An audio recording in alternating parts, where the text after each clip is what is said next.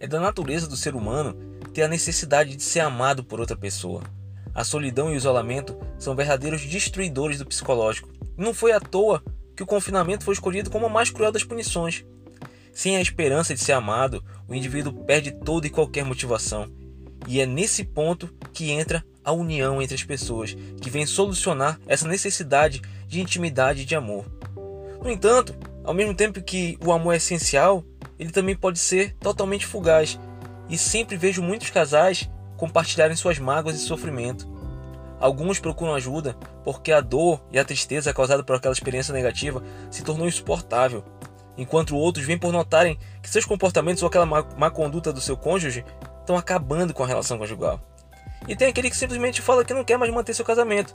E ele vai lá e decide pelo fim da relação, porque os sonhos de viver aquele conto de fadas simplesmente se tornaram os pesadelos mais obscuros quando enfrentaram aquela desgastante rotina de relacionamento comum.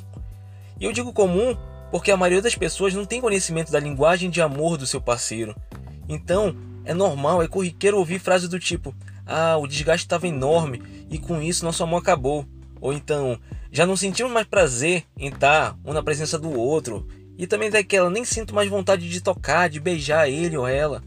E isso acontece exatamente no momento em que a bateria da relação descarrega 100% totalmente.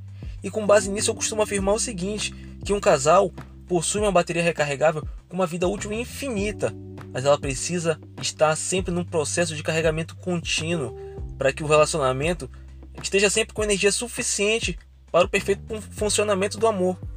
E a recarga acontece sempre através daquelas manifestações demonstradas através da linguagem de amor primária do seu cônjuge. Daí vem a importância de identificar que linguagem de amor primária é essa e colocá-la em prática. Mas o que é a linguagem de amor primária?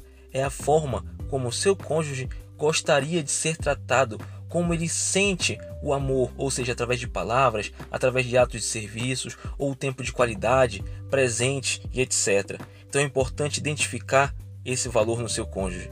E por outro lado, nós temos mecanismos que aumentam assim exponencialmente o consumo da bateria da relação amorosa. E são eles, são aqueles aqueles atos, aquelas palavras ríspidas, agressões verbais e físicas, o olhar crítico, o mau comportamento, a falta de confiança, entre vários outros. E por conta disso, por mais que você se esforce, a sua bateria vai estar sempre no nível crítico, porque quanto mais esse mecanismo é acionado, menor é a eficácia da tua recarga, daquela recarga que tu vai ofertar no teu relacionamento. Eu de verdade acredito que manter essa bateria cheia e desativar esses mecanismos consumidores de energia é tão importante para o casamento quanto, por exemplo, manter o nível de óleo ou de combustível do seu veículo para que ele possa funcionar.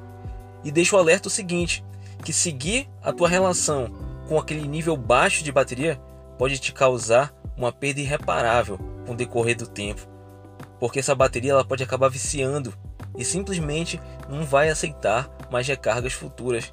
Então saiba o seguinte, que independente de como está o seu relacionamento no momento atual, ou seja, hoje, ele sempre tem espaço para melhorar em algum aspecto. Portanto, cuide da sua relação. Um grande abraço e até o próximo podcast.